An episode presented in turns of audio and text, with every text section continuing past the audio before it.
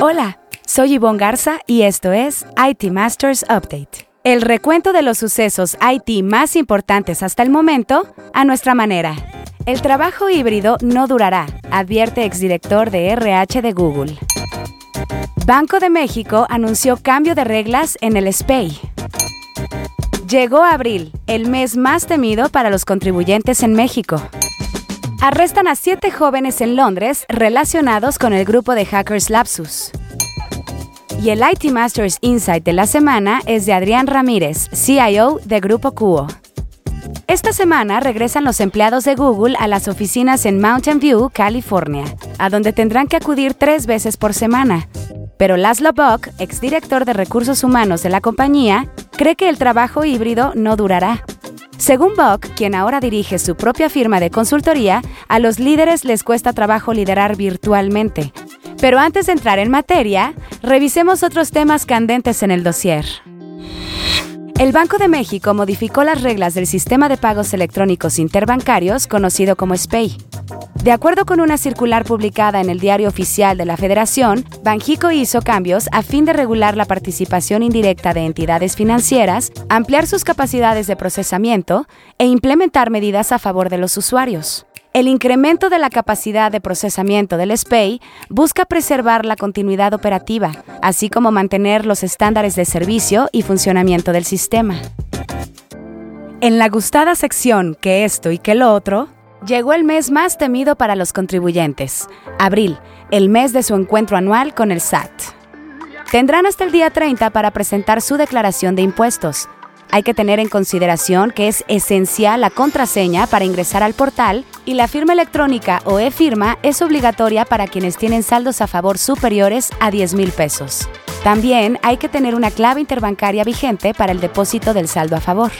El SAT informó que las personas físicas que requieran su constancia de situación fiscal o de RFC solo podrán obtenerla en su portal. La policía de Londres reportó el arresto de siete adolescentes conectados con el grupo de hackers Lapsus, que en las últimas semanas ha vulnerado exitosamente a compañías como Microsoft, Globant, Samsung y Nvidia. Un joven de apenas 16 años fue acusado de ser la mente maestra detrás del grupo de investigadores y otros hackers, pero no se confirmó si forma parte del arresto.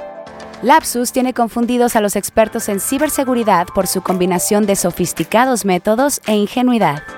Ahora sí, el tema candente de la semana. Laszlo Bock, quien fue director de recursos humanos de Google entre 2006 y 2016, anticipó que bajo un modelo híbrido los empleados que se quedan en casa estarán en desventaja en caso de promociones, aumentos de sueldo y jugosos proyectos. Esto del lado de los trabajadores, mientras que por el lado de los jefes, en Google y otras grandes compañías, señaló que los ejecutivos están ansiosos de un retorno completo a la vida de oficina. En días pasados, un ejecutivo de Google aseguró a Buck de forma anónima que eventualmente tendrán a todos en la oficina, solo que no quiero meterme en esa bronca ahora, le dijo. Para muchos empleados, la falta de contacto con otros miembros del equipo dificulta la construcción de relaciones, sobre todo cuando se vive en otra ciudad. Para decirlo fácil, extrañan a la gente.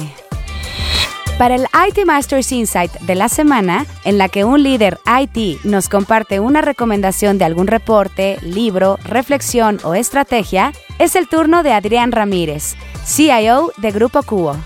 Bienvenido Adrián, danos el IT Masters Insight de la semana. Continuando en la línea de talento, mi comentario es el siguiente. ¿Qué habilidades requiere el líder de IT?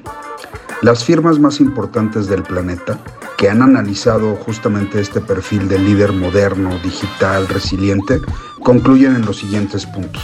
Primero que nada, hay que reconocer que seguimos y seguiremos en un entorno bica o buca, que significa volátil, incierto, complejo y ambiguo. Y dicho entorno reclama un desarrollo continuo de los líderes, no solo en conocimiento, sino sobre todo en habilidades para poder transitar o navegar mejor en él. Dentro de estas competencias o habilidades destaco las siguientes.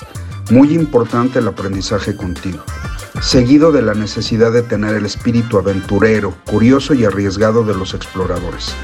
Necesitamos reforzar nuestras habilidades de comunicación, negociación e influencia. Desde luego ser más incluyentes y tolerantes, reconociendo a la vez la importancia de tener redes fuertes, sólidas que nos ayuden a lograr cosas más grandes. Debemos mejorar nuestro estilo de colaboración y la capacidad de respuesta o agilidad. Si bien son muchos los temas en que trabajar, hay que iniciar con aquello que pueda traer un impacto claro y expedito a nuestros clientes. Espero que esta participación te sea de utilidad. Ahora quisiera nominar a Francisco Marta, quien es el director general de Desarrollo de Negocios Digitales en Banorte, que además de ser un gran profesional de la tecnología, es un gran amigo de muchos años y quien tiene una gran experiencia en temas de innovación y transformación. Paco, gracias por aceptar la nominación. Muchísimas gracias Adrián por tu IT Masters Insight de la semana. Buscaremos a tu nominado para el próximo episodio. Si quiere leer más sobre lo que aquí le contamos o novedades del mundo IT, visite nuestro sitio web itmastermag.com o síganos en redes sociales como NetMedia. Esto fue IT Masters Update porque su opinión es más valiosa cuando está bien informada. Tiene aquí una cita todos los lunes. Buen inicio de semana.